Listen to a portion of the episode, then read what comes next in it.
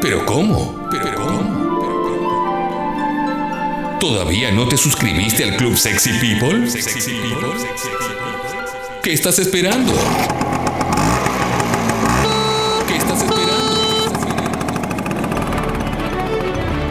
Metete en congo.fm, mira todos los beneficios que tiene ser parte del club y suscríbete ahí mismo. Club Sexy People.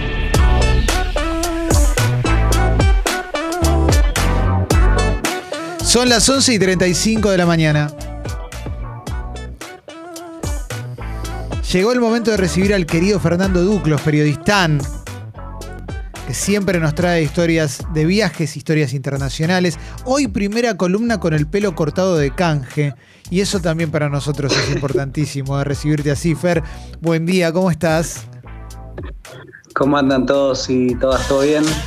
Muy bien, muy bien, Fer. Muy bien. Vamos, Fer, ¿eh?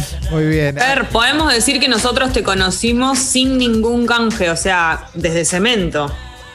Sí, sí, sí. El, el Fernando anterior que tenía tres calzoncillos, cinco remeras y, y se afeitaba, se cortaba el pelo, no sé, dos veces por año. Ahora, Claro. para estar en cámara y cada dos meses, viste, hay que, hay que prolijar un poquito.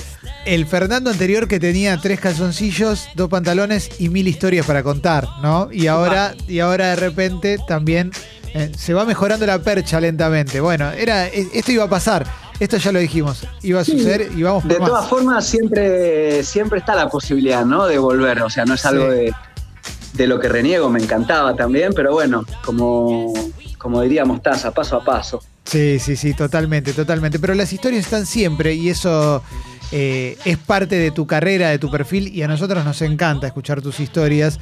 Así que sé que hoy tenés una nueva, sé que tenés una nueva y que tiene que ver con alguien que tiene mucha plata, ¿no? Exactamente, bueno, a ver, siempre, o no siempre en realidad, pero la mayoría de las veces trato de contar historias de lugares en los que estuve. En este caso es la excepción porque no estuve en Malí, sí estuve Sí. en África Oriental particularmente, en todo lo que es el Índico, o sea, Etiopía, Kenia, Uganda, etcétera, pero no en la África Atlántica, ¿no? La África que de, la- de donde salían la mayoría de esclavos que después llegaron a nuestro continente, Senegal, eh, Guinea, Angola, etcétera. Y particularmente esta historia me gusta porque es algo que nunca jamás podríamos llegar a imaginar y además nos abre las puertas a quien sea curioso para investigar mucho más sobre los imperios africanos que existieron antes de la llegada de Europa, ¿no? Siempre se dice esta cosa de que África es el continente incivilizado, como que en algún punto antes de que llegaran los conquistadores no había absolutamente nada, no había emperadores, no había reinos, no había países, no había nada, simplemente eran unos pigmeos que se estaban ahí comiendo entre ellos, unos caníbales, esa es medio la imagen que existe, ¿no? Gente Sí. desnuda. En América obviamente tenemos aztecas, incas, mayas, etcétera, es decir, sabemos que había culturas previas a la llegada de los europeos, pero en África no sabemos absolutamente nada generalmente y lo poquísimo que sabemos es como si la historia empezara después ¿no? de, que, de que llegaran los europeos.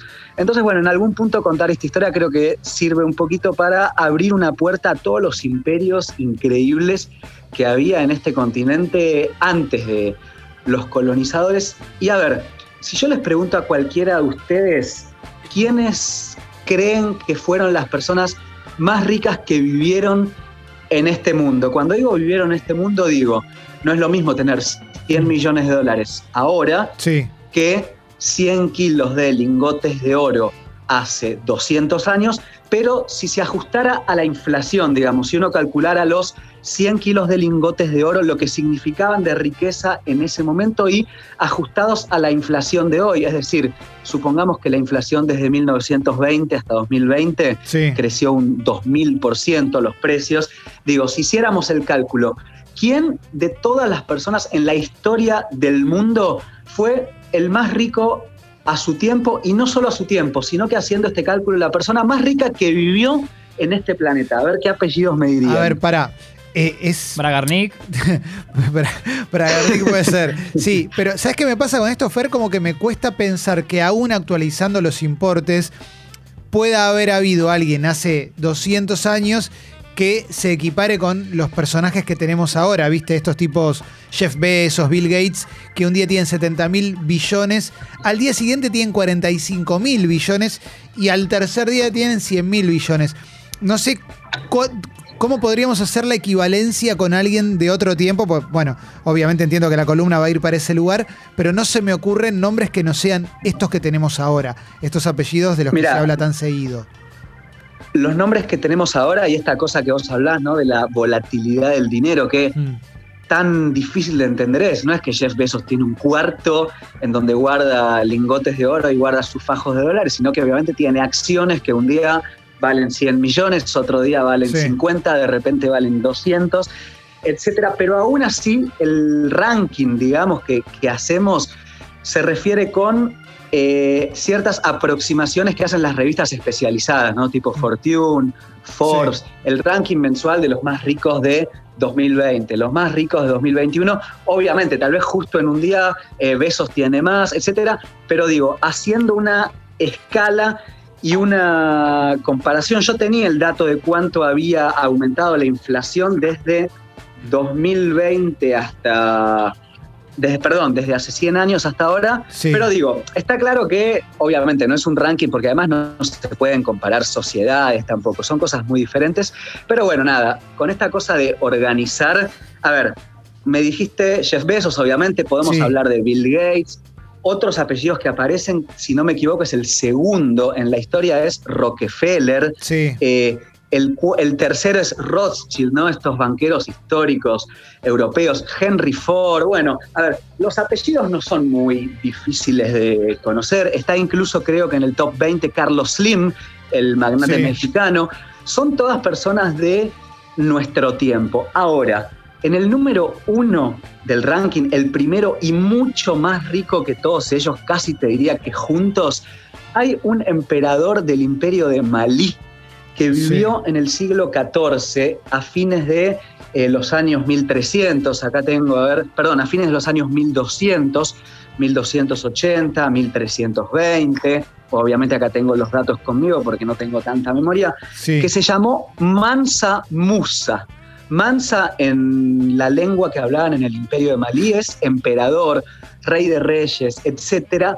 Y Mansa Musa I fue el hombre más rico que alguna vez habitó en el planeta Tierra. Para que se den una idea, según los rankings que se, que se hicieron en 2020, Jeff Bezos Sí. tenía aproximadamente 106 mil millones de dólares. Bueno, este tipo le sacaba cuatro cuerpos de distancia, 400 mil millones de dólares en el año 1300. Obviamente, no hay ni que Sí. aclararlo, no existían los dólares, ni siquiera existían los bancos, pero el tipo tenía tanto, absolutamente tanto oro que haciendo el cálculo al dinero de hoy, este hombre tendría cuatro veces más dinero del que tiene el dueño de Amazon. Y repito, era un emperador del reino de Malí, caracterizado como la persona más rica que alguna vez habitó en este planeta. Pero, ¿y, y la guita de dónde?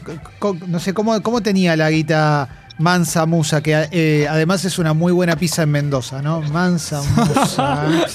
Mansa Man- Musa. manso, Sí. manso día, ¿no? Sí, sí, sí, pero eh, ¿cómo era la fortuna? ¿De dónde venía la fortuna de Mansa Musa?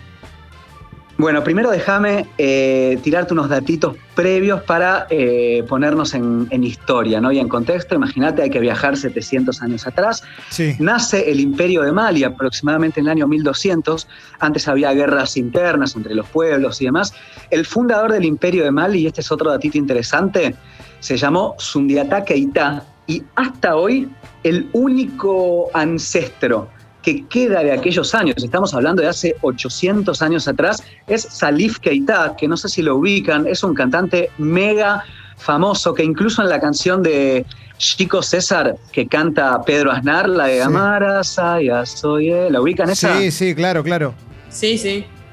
Bueno, en una parte, en una parte del tema dice cuando escuchás a Salif Keita, dancé. Cuando vi Salif Keita, dancé, dice Sí. dice Chico César. Y nada, se está refiriendo a este cantante que además es albino, tiene una condición muy extraña en África. El tipo, Salif Keita, uno de los más grandes cantantes de la historia, es, ante, es digamos, tiene descendencia genética de Sundiata Keita, que fue el creador del imperio de Mali. Datito ahí Excelente. de color. Bueno, ¿qué, qué pasa después? Acá hay otra historia también increíble que podría dar para varias historias.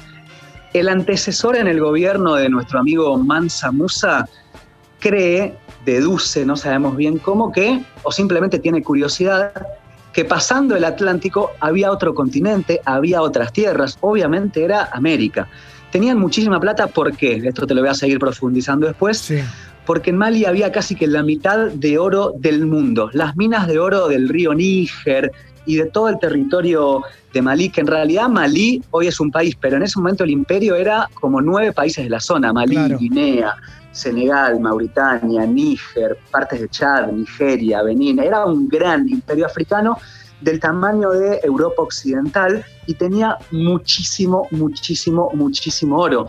Y en esa, en esa época del mundo, quien tenía el oro casi que tenía toda la riqueza que existía, dominaba los precios, dominaba la inflación también que había. Si en un lugar había muchísimo oro, las cosas salían más caras, obviamente, porque los comerciantes sabían que había disponibilidad para que la gente compre, si había menos oro, las cosas salían más, más- más baratas. Bueno, los mismos procesos que ahora, Sí. pero hace 800 años, y resulta que en el imperio de Malí había muchísimo oro, te diría que 60, 70% de lo que se conocía en el mundo. Pensemos que América todavía no había sido descubierta, en Alemania, Francia, Inglaterra no hay oro, digamos, no hay minas eh, Fer. auríferas de, de- de gran calibre, entonces todo lo que se conocía casi Sí. estaba en Malí y estos tipos eran los más ricos. Te puedo hacer una pregunta con respecto al oro en particular. Eh, A ver, ¿Qué se compraba con el oro, Fer? O sea, que ¿para qué te servía el oro? ¿Te servía para, para comprar bienes solamente, no sé, para ganar negociaciones políticas? ¿Para, para, para qué, para, qué, ¿Para qué servía esa riqueza? Bueno, pa- para todo, igual que, igual, igual que hasta el día de hoy, siempre decimos ¿no? que los europeos vinieron a América un poco buscando el dorado, la sed del oro, bueno, la fiebre del oro después de Estados Unidos, y en Sí. ese momento el oro estaba en Malí, y de nuevo, a ver, te voy a dar una- un ejemplo de una historia de Mansa Musa para que, para que entiendas para qué se usaba el oro. El tipo era musulmán y en el año 1325 hizo una peregrinación a la Meca, obviamente, la que hacen todos los musulmanes, los que pueden. Sí. Dicen que la peregrinación de Mansa Musa desde Malí hasta Arabia Saudita, o sea, cruzando toda África de occidente a oriente, 6.500 kilómetros, lo acompañaron 72.000 sirvientes, o sea, era una procesión que él encabezaba con miles de camellos, miles de caballos, y bueno, y lo acompañaba toda esta gente. Él alimentó a 72 mil personas durante un año. O sea, imagínate el nivel de plata que tenía para llegar a la Meca y hasta hoy existen muchas crónicas, o sea, como un hecho real de gente que vio eso y que dicen que no lo podían creer. Imagínate, el tipo pasaba por Egipto, por la actual Etiopía, una caravana de 72 mil personas con caballos, todos los caballos tenían cetros de oro, dicen que había 80 camellos, que cada camello llevaba 30 kilos de oro en polvo, y cada vez que el tipo este se cruzaba con alguien pobre, le regalaban oro en polvo como para que, bueno, encauce su vida, además con esta cosa de la misericordia de los musulmanes, que está escrito en el Corán, etcétera. Pero digo, obviamente que se usaba para ganar negociaciones, para eh, construir ciudades. Se comenta, por ejemplo, que acá ya entramos un poco en el terreno del mito y la leyenda, en su camino a la Meca, en todas las jornadas que duró el viaje, cada viernes, que es el día de rezo, Mansa Musa construía una mezquita en el lugar en el que se encontraba, fundó universidades en las ciudades de Tombuctú y de Gao, que son, eran como las capitales de su imperio, que hoy quedan en Malí. Tombuctú es un centro histórico, ¿no? Una, caravana transahariana, una posta en donde paraban los comerciantes. En fin, mucho comercio. Yo siempre digo, si uno eh, conocía un mercado de la antigua Roma, por ejemplo, o de Malí, o de Sí. la antigua China, o de Etiopía, o de Persia, hace mil años, se sorprendería de que vería que la globalización en realidad no empezó ahora. Uno entraría en un mercado en Persia y vería caballos que venían de Asia Central incienso que venía de Etiopía, marfil que venía del África subsahariana, productos tal vez un poco más manufacturados que venían de Europa, seda que venía de China. Obviamente tardaban meses y meses los comerciantes en llegar, pero digo, la plata en última instancia se usaba para eso, para comerciar, para comprar, para construir ciudades, templos, universidades, un poco más o menos como ahora, ¿no? Acá tengo pregunta de Martín y después de Jesse también. Sí, pregunta en realidad, eh, barra eh, eh, sumar una cosa que me acordé, Fer, Sí. que, que tal vez va para la columna, pero aunque sea que quede. eh, mencionaste al paso en tu lista inicial a Carlos Slim. Y Clemen, vos habrás leído Exacto. cosas. Sí. A mí siempre me impactó en alguna biografía que leí, artículos de, de- de Diario El País y alguno que otro, eh, que hablaba siempre de un millonario austero.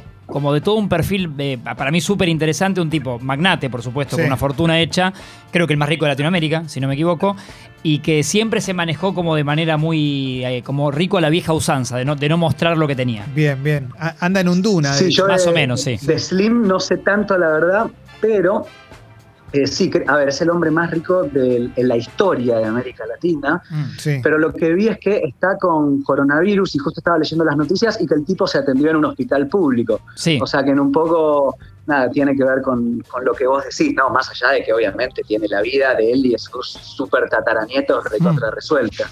Totalmente, totalmente. A ver, Jesse. Mi pregunta está un poco relacionada con eso en realidad, porque te iba a decir, te iba a preguntar si la cuestión oro, ser, eh, tener dinero en oro, está directamente relacionado con ser ostentoso. Como que Bueno, estamos a acostumbrados a, a- digamos, el que tiene oro o a, a toda esa leyenda como de mostrarse con mucho oro, ¿no?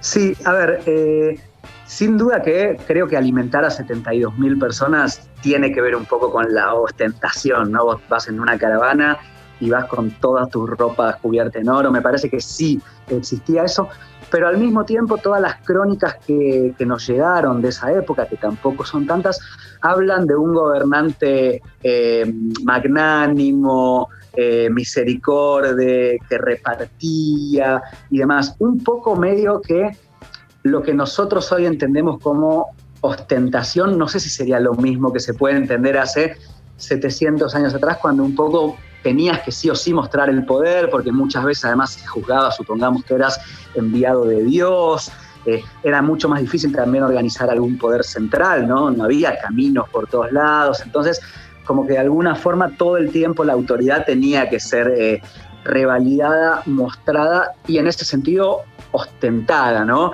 No sé hasta qué punto la ostentacidad era una cosa de, bueno, yo soy mejor que vos, y sí de, bueno, servía para garantizar la autoridad todo el tiempo y, también mostrarse un poco ante los pueblos vecinos, ¿no? Esto lo digo como, como pensamiento personal, no estoy tan seguro de que sea así, pero me parece que tenía un poco que ver con eso y que, y que el, el, el, ostente, la ostentación en el pasado, habría que analizarla diferente a hoy, que obviamente si vos te vas con 72 mil personas en un viaje de negocio, bueno, probablemente tengas que renunciar. Como, como presidente y en ese momento era como, bueno, la, la gloria, lo magnánimo, lo increíble, etcétera.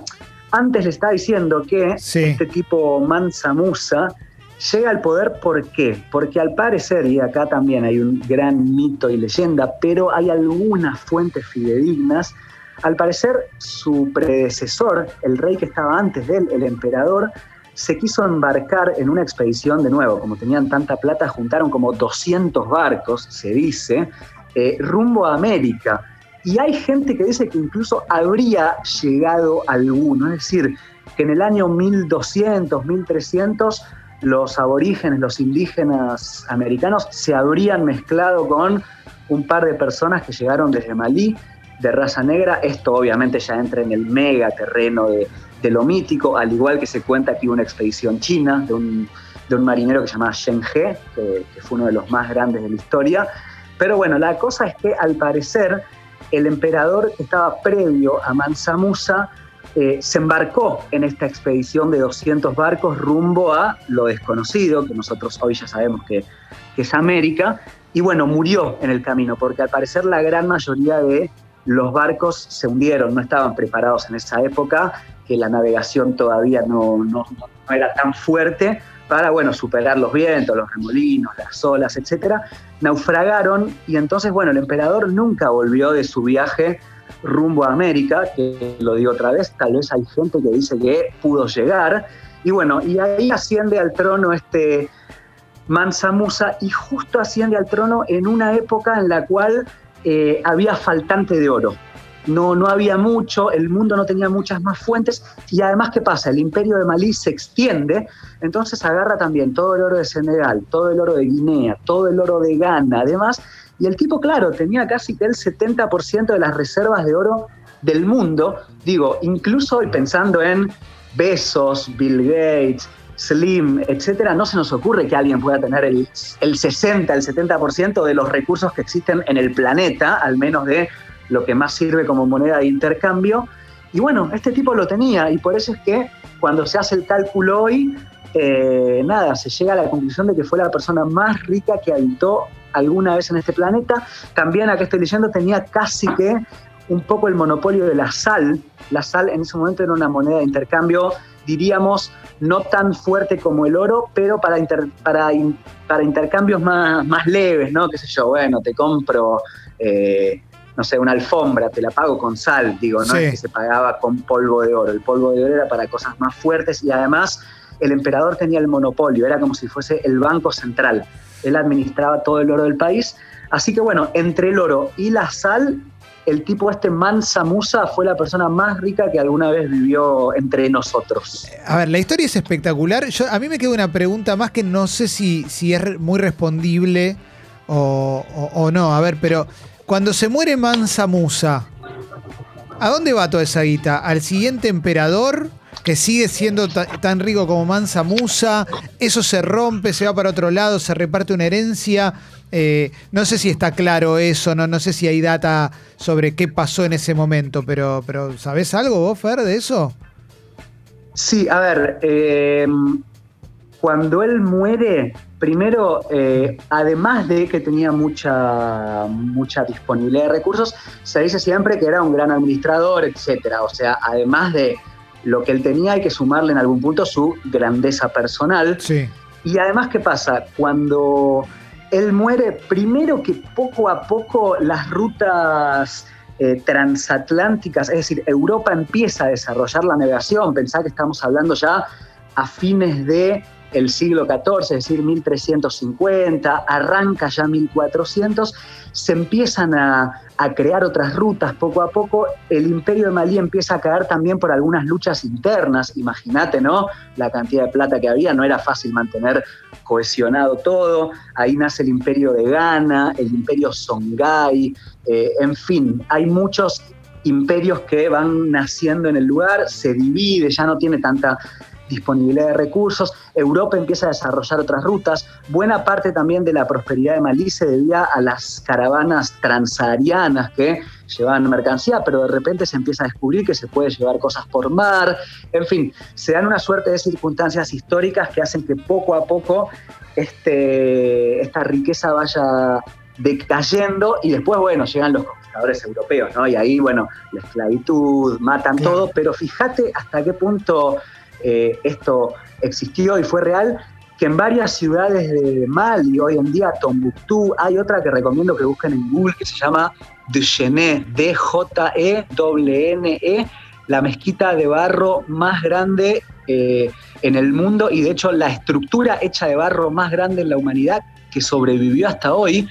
Digo, todavía hoy están en pie algunas estructuras de, en ese momento, la Universidad de San Fue creada por Mansa Musa y todavía hoy funciona como universidad en Tombuctú, es una universidad islámica, en fin, nos quedaron como muchos resabios y, remanentes de esa época de riqueza total y absoluta y, ostentación, que después, bueno, obviamente el mundo cambió y ya no hubo forma ¿no? de, de, seguirla ostentando y encima después llegaron los conquistadores europeos y bueno, hoy el oeste de África es una zona que más bien caracterizaríamos como pobre, ¿no? Che, eh, estoy viendo la, mezquita de Gené, es espectacular. es, increíble, es aparte. Increíble. La mezquita de barro no, puede ser. Eh, la columna de hoy, más allá de una buena historia, también me dio ganas de. Me volvió a generar ganas de viajar, ¿viste? Eso Tremendo, me parece espectacular, Fer. Como siempre, como siempre están buenísimas tus columnas, che, te agradezco. Y, y la vamos a subir ahí a Sexy People Podcast. Recomendamos, obviamente, a Periodistán, si no lo conocen de redes, síganlo, búsquenlo como Periodistán. Ahí en Twitter es Periodistán-bajo. Los mejores hilos, ¿eh? Es los mejores hilos de Twitter los hace Periodistán. ¿eh? Y si no, También bueno, me dio ganas de tener mucha plata la columna de hoy. Sí, también, bueno. Sí, también. via- viajar, y- viajar y tener mucha plata suelen ir de la mano bastante bien, ¿no? Sí, sí, sí, totalmente, totalmente. Fer, eh, gracias, che, gracias por, por coparte una vez más. La subimos a Spotify y nos vemos la semana que viene. Dale, bueno, les mando un abrazo, será hasta el próximo miércoles y me voy a almorzar. Dale, Buen abrazo provecho. grande, ¿eh? Ahí pasó. Chao, chao. Fue periodista por Sexy People. Dale, queda mucho todavía. Vamos. Sexy People. A prueba de todo.